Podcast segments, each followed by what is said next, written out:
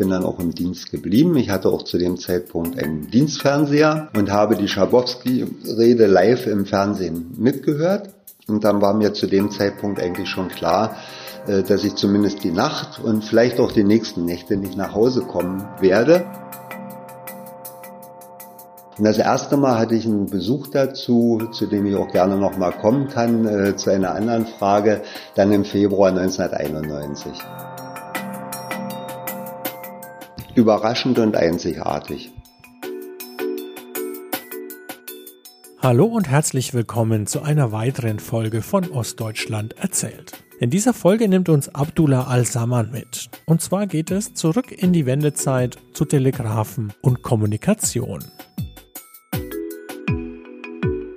Am Anfang könnten Sie sich uns kurz vorstellen. Ja, Mirko Baro, 60 Jahre mittlerweile alt, arbeite im Rundfunk Berlin-Brandenburg als Sicherheitsingenieur.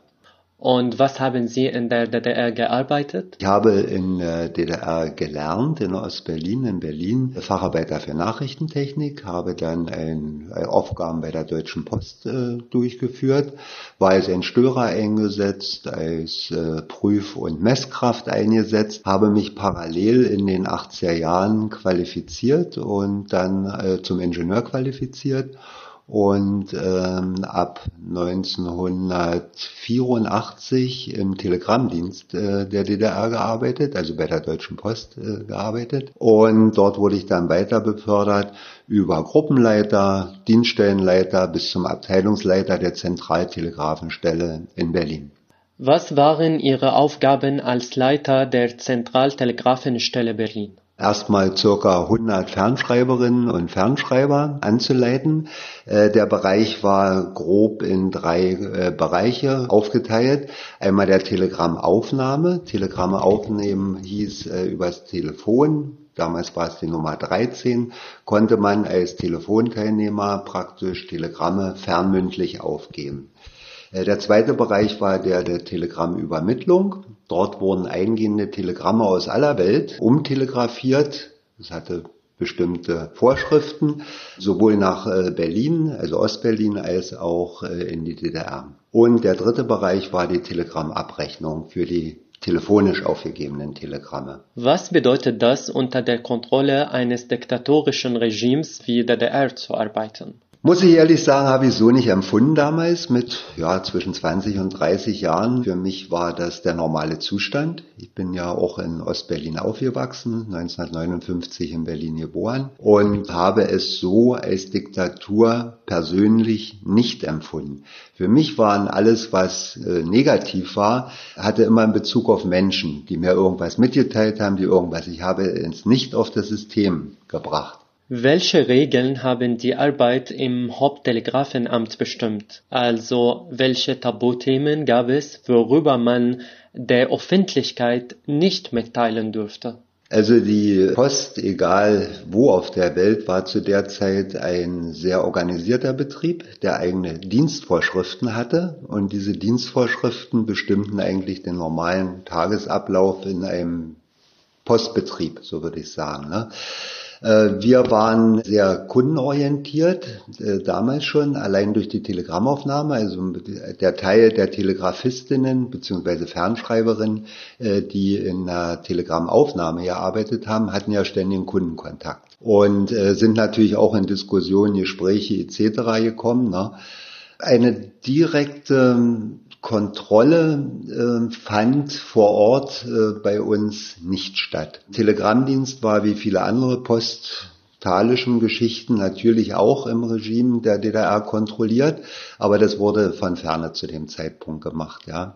Entsprechende Überwachungsgeschichten fanden äh, auch im Telegrammdienst statt, also nicht nur im Telefondienst, aber das wurde von der Ferne gemacht. Und wir waren aber äh, sowieso vorgehalten oder vor gewarnt, Telegramme mit äh, negativen Text oder auch äh, spezifischen Anschriften äh, entsprechend vorzulegen. Ne? Also den Führungskräften dann vorzulegen und die Führungskräfte hatten es dann wieder bis hin zum Ministerium für Post- und Fernmeldewesen der DDR vorzulegen. Was die dann damit gemacht haben, das entzieht sich meiner Kenntnis, damaligen Kenntnis.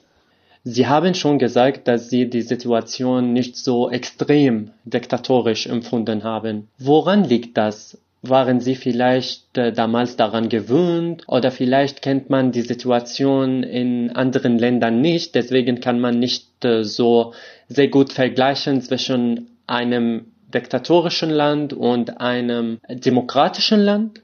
Es liegt aus meiner Sicht einfach daran, dass das, äh, als ich dann bewusst lebte, also so Ende der 60er, frühe 70er Jahre, bis Mitte der 80er Jahre auch im Sozialismus der DDR eine Entwicklung für mich zu sehen war, zum Positiven hin, zum Menschenbezogen hin. Davor 50er Jahre, frühe 60er Jahre, denke ich mal, dass der diktatorische Anteil überwogen hat. Und äh, in den späten 80er Jahren war schon eine Entwicklung, insbesondere nach Glasnost und Perestroika von Gorbatschow, was auch sehr verfolgt wurde, auch wieder eine Entwicklung, dass wir jungen Wilden, wie wir uns manchmal nannten, einfach bestimmte Dinge, was die Alten vorgegeben haben, nicht mehr so ernst genommen haben.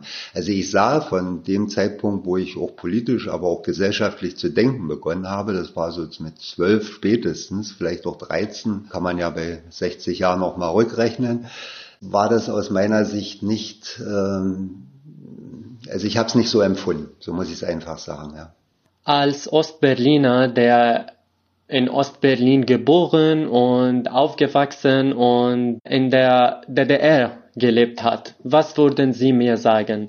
Äh, wie war der Blick von Ostberliner zu Westberlin? Also das Grundsätzliche äh, war es für mich Niemandsland. Ich kannte es nicht mehr. Ich war, bin zwar 59 geboren, 1959, zwei Jahre, über zwei Jahre vor der Mauer, aber äh, wie gesagt, die Erinnerung eines Zweijährigen kann man da nicht mitrechnen.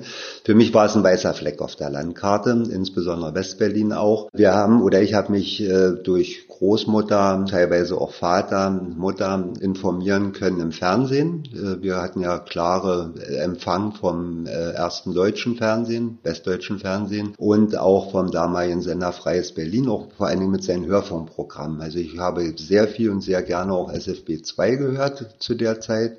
70er äh, Jahre bis rein in die 80er Jahre und auch noch darüber hinaus. Und sage mal, habe mich natürlich ähm, voreingenommen, so kann man es sagen, aber auch äh, über die Sichtweisen und Informationen des damaligen Westrundfunks in Anführungsstrichen oder Westfernsehens, Rundfunk umfasst ja beides, äh, auch informiert. Und ich denke mal schon, dass wir Einblicke hatten, auch die Zeit, wo in, in, in Westberlin eine gewisse Vollbeschäftigung herrschte, aber auch die Zeit der hohen Arbeitslosigkeit, was natürlich auch ja eine Information ist, die wir in der DDR nicht kannten. Scheinarbeitslosigkeit ist erst später bekannt geworden, so eine Dinge. Ne? Also dass Leute beschäftigt waren, ohne dass sie äh, Aufgaben bringen mussten oder Leistungen bringen mussten. Das war im Telegrammdienst auf keinen Fall so.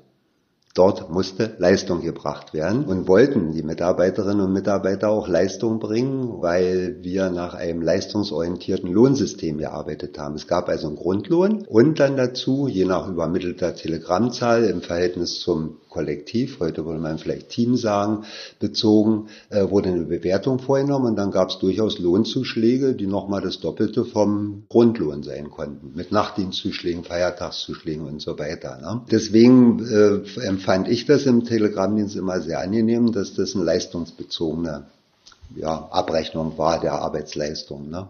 Nicht wie in vielen anderen Bereichen in der sozialistischen Wirtschaft. Ne? Der 9.11.1989 war ein besonderer Tag. Er ist der Tag des Falls der Berliner Mauer. Was ist an diesem Tag passiert? Wie haben Sie diese Nachricht erfahren?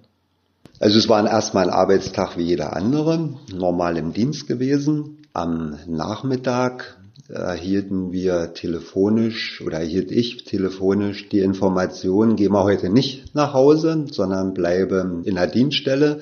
Es wird eine neue Besuchsregelung geben. Die war angekündigt, die war auch im Vorfeld September, Oktober äh, 1989 äh, zeichnete sich die schon am Horizont ab, um praktisch die Grenzübertritte, die der DDR natürlich nicht gefallen haben, über Ungarn, über so weiter in geregelte Bahnen zu bringen. Ne?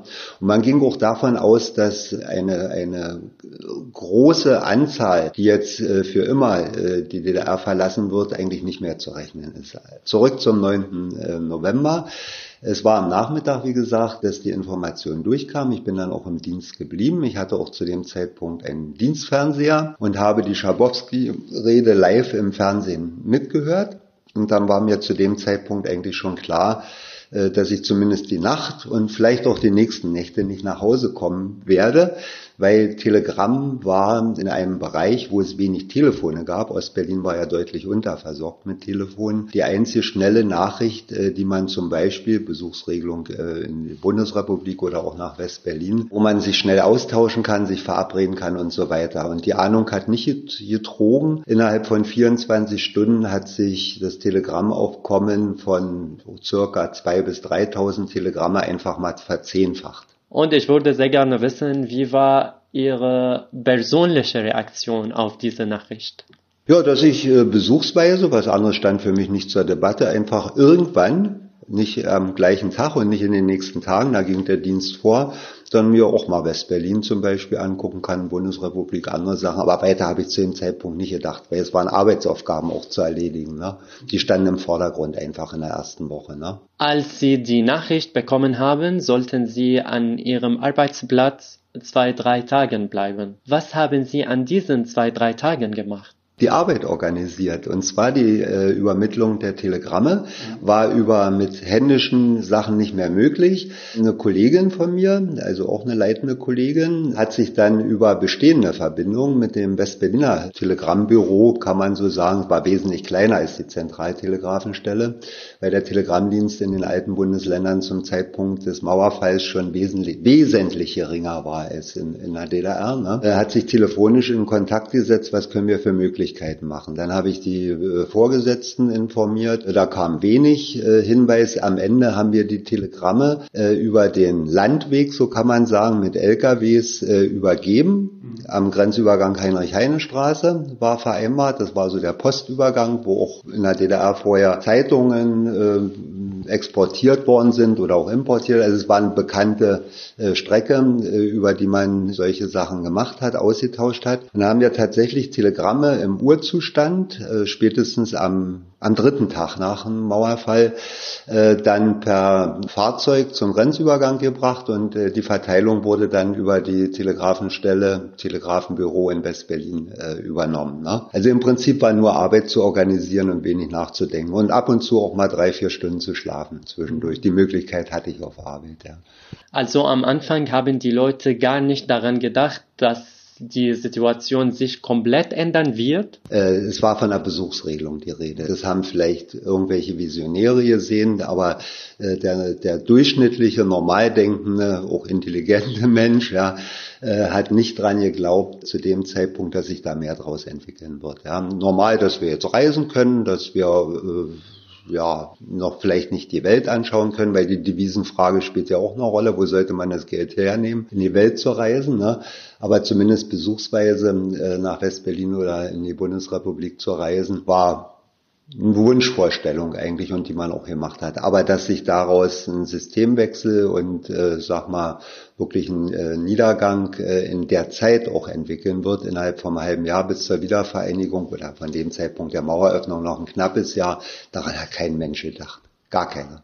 Und ab wann haben Sie gemerkt, dass die Situation sich komplett geändert hat? Dass die Leute jetzt in, äh, in einem neuen Land leben werden? Spätestens im Ergebnis der Volkskammerwahlen im März 1990 konnte es einem dämmern, zumal ja dann noch versprochen war Währungsunion, dass sich was ändern wird. Ich war zu dem Zeitpunkt in Gedanken eigentlich mehr bei einer Föderation zwischen beiden deutschen Staaten, nicht für einen Beitritt. Da war ich in Gedanken überhaupt noch nicht. Ja. Das hat sich ja auch erst entwickelt, sage ich mal, Beitrittsverhandlungen nach den Wahlen, so ich sag mal bewusst wirklich bei mir angekommen im Mai, Juni 1990 dann, ja, wo man damit äh, rechnen konnte, dass eine äh, Wiedervereinigung stattfinden wird. Das war dann auch gefordert, sage ich mal, von den Volksmassen jetzt. Aber für mich persönlich wäre eine Konföderation praktikabler gewesen, aus wirtschaftlichen Gründen insbesondere. Denn den Niedergang, der, ob es dann verzögert hätte oder äh, Ob schlimmer geworden wäre, weiß ich nicht zu sagen. Was auch eine Riesenrolle spielte in der Zeit war der Zusammenbruch der Sowjetunion und der Aufkündigung von Handelsbeziehungen mit der Sowjetunion auch, was das Ganze beschleunigt hat. Rohstofflieferungen liefen ja aus der Sowjetunion in Richtung DDR, die sehr stark subventioniert waren und Produkte, wieder Fertigprodukte wurden ja auch viel exportiert äh, in die damalige Sowjetunion. Das brach schon alles langsam weg war und erkennbar. Also man konnte dann so, als das so am Horizont sich zeichnete, so im Sommer 90, eigentlich mehr so sich mit dem Gedanken anfreunden, dass es auch eine Wiedervereinigung mit all den Nachteilen geben wird. In wirtschaftlicher, persönlicher, wie auch immer Hinsicht. Ne? Was hat sich geändert in Ihrer Arbeit nach dem Fall der Mauer? Also unmittelbar nach hatte ich ja beschrieben, äh, sehr viel Telegrammaufkommen. Später war eine Phase, gerade im Sommer 1990, wo alle Führungskräfte äh, schon mal auf dem Prüfstand standen. Also die, ich war ja erst sehr kurze Zeit eingesetzt. Ich habe nicht von wenige Tage vorher eigentlich diese Aufgabe übernommen äh, als Leiter der Zentraltelegrafenstelle, wo Führungskräfte durch ihre Belegschaft, das war ein einmalig, glaube ich, in der deutschen Geschichte bewertet worden und auch beurteilt worden. Bin da auch gut durchgekommen, muss man sagen, ja, bin auch bestätigt worden. Und dann hat sich erstmal bis zur Wiedervereinigung eigentlich nicht viel geändert, weil die Arbeitsaufgaben standen nach wie vor an. Danach fanden dann im Spätherbst, eigentlich schon mehr im November, äh, gehend auch im Dezember 1990, fanden dann Kontaktaufnahmen, die schon ein bisschen drüber hinausgingen, wo also die Vereinigung auch der, der äh, Ostberliner und der Westberliner äh, Postorganisationen vorbereitet wurde. Und das erste Mal hatte ich einen Besuch dazu, zu dem ich auch gerne nochmal kommen kann, äh, zu einer anderen Frage, dann im Februar 1991. Woran erinnern Sie sich insbesondere, wenn Sie an Ihre damalige Arbeit denken? Gibt es vielleicht ein Ereignis, was Sie nie vergessen werden oder können? Was ich nie vergessen werde, ist, dass im Februar 1991 zwei führende leitende Kollegen aus dem damaligen Fernmeldeamt 1 äh, Berlin-West sich, kann man da eigentlich noch 91, nee, Berlin kann man sagen, ja, Berlin sich ankündigten, da unser Bereich zur äh, Öffentlichkeit, zu anderen Postdienststellen auch abgesperrt war, habe ich sie am Eingang in Empfang genommen, habe sie in mein Dienstzimmer begleitet, habe sie gebeten, am Tisch Platz zu nehmen. Und äh, sie guckten sich immer so suchend um ne? und begriffen erst, ich war damals 30 Jahre, äh, sah auch relativ jung aus, war auch, sag ich mal, in dem Denken von bundesdeutschen Postbeamten nicht unbedingt, dass man mit 30 Jahren schon Führungsaufgaben in dem Sinne äh, machen konnte. Und wir hatten auch vorher telefoniert, äh, wir hatten gesprochen. Die haben einfach einen älteren Menschen erwartet und haben gedacht, ich hole ihn jetzt. Also ich bin sozusagen der, der Empfangsbedienstete oder wie auch immer. Setzte mich an der Stirnseite und habe dann wirklich gesehen, wie der, wie der, wie der Mundwinkel abklappte von beiden. Wir haben ein ganz herzliches Gespräch geführt und auch eine kollegiale Freundschaft, die noch über mein Ausscheiden, mein freiwilliges Ausscheiden, damals aus dem Postdienst, endete, ging das noch darüber hinaus auch. Und wie lange sind Sie an der Zentraltelegrafenstelle Berlin geblieben? Bis Januar 1992. Ich hatte mich dann beim Sender Freies Berlin beworben, äh, in, einer, in, einer, entsprechenden Funktion als Ingenieur und äh, habe dann am 1. Februar 1992 hauptsächlich, sage ich ganz ehrlich, auch aus finanziellen Gründen, aber auch, weil der Telegrammdienst zu dem Zeitpunkt erkennbar Abschwung war und, äh, sag mal, spätestens 1994, kann ich jetzt den Monat nicht genau sagen, wurde die Zentraltelegrafenstelle auch aufgelöst. Die war dann Geschichte und der gesamte Telegrammdienst wurde in den Folgejahren dann nach Frankfurt am Main verlagert. Also spielte Berlin keine Rolle mehr, ne? weil Telegrammaufkommen durch neue Telefonschaltungen etc., Kommunikation, auch Bedarf äh, weniger, insgesamt weniger, Wirtschaft brach ja völlig weg, war ja auch ein Teil der Telegramme oder Fernschreiben in dem Falle, nicht mehr erforderlich. Ne?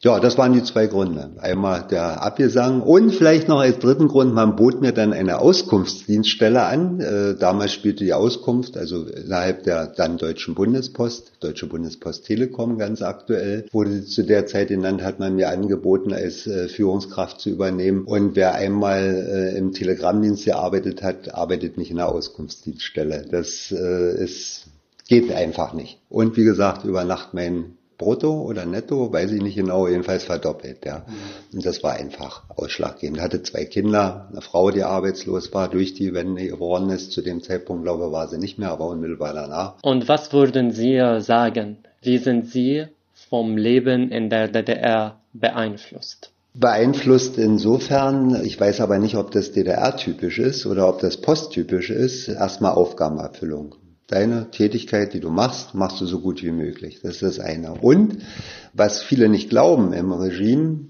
wie es heute genannt wird, also in der DDR, gelernt habe, ist äh, als Führungskraft mit den Menschen zu arbeiten. Das, was ich im Senderfreies Berlin nicht so vorgefunden habe. Dort war viel Auftrag und Order in einigen Bereichen, in einigen Bereichen auch äh, kollegial, also das Miteinander in, mit den Kollegen schon, aber gegenüber den Führungskräften mehr, dass man die Order gekriegt hat und ausgeführt hat. Das kannte ich so nicht. Das Menschliche äh, in der Zusammenarbeit war mehr ausgeprägt. Und das prägt mich auch heute noch, dass ich äh, die Aufgabe schon sehe, auch die Menschen sehe, aber die Menschen als Menschen sehe und nicht nur als anzuleitende Auftragserfüller. Das ist eigentlich was bei mir geprägt ist. Kann aber auch sein, dass es gar nichts mit der DDR zu tun hat, sondern mit meinem Vater. Der hat nämlich genauso geführt.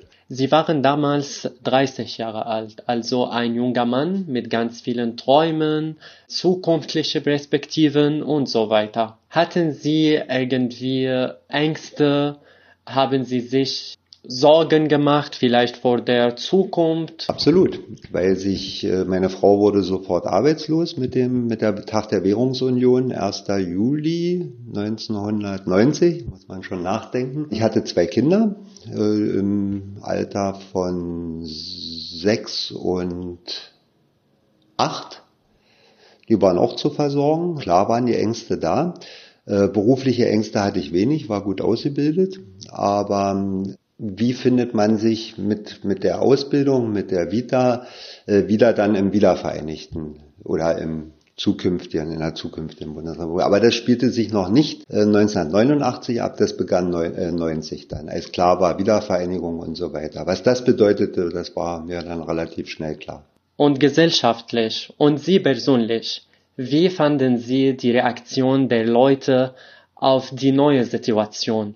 Wie haben die Menschen darauf reagiert, dass es jetzt ein neues Land gibt? Alle Deutsche können jetzt in einem Land leben. Es gibt kein Ost und West mehr.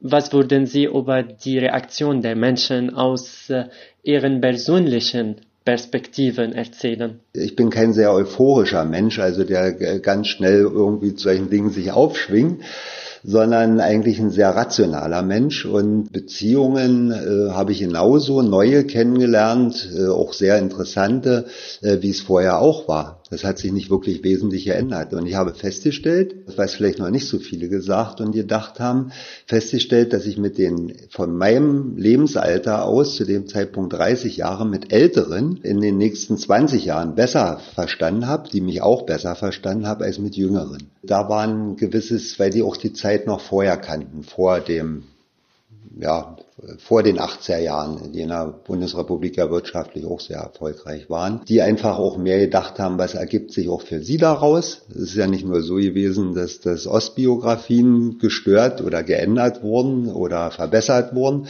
auch Westbiografien waren ja betroffen. Ne? Und das haben junge Menschen, jüngere Menschen und Gleichaltrige nicht unbedingt so gemerkt und gewusst zu dem Zeitpunkt. Ne? Wenn ich Sie darum bitte, den Fall der Mauer in zwei Wörter zu beschreiben, was würden Sie mir sagen?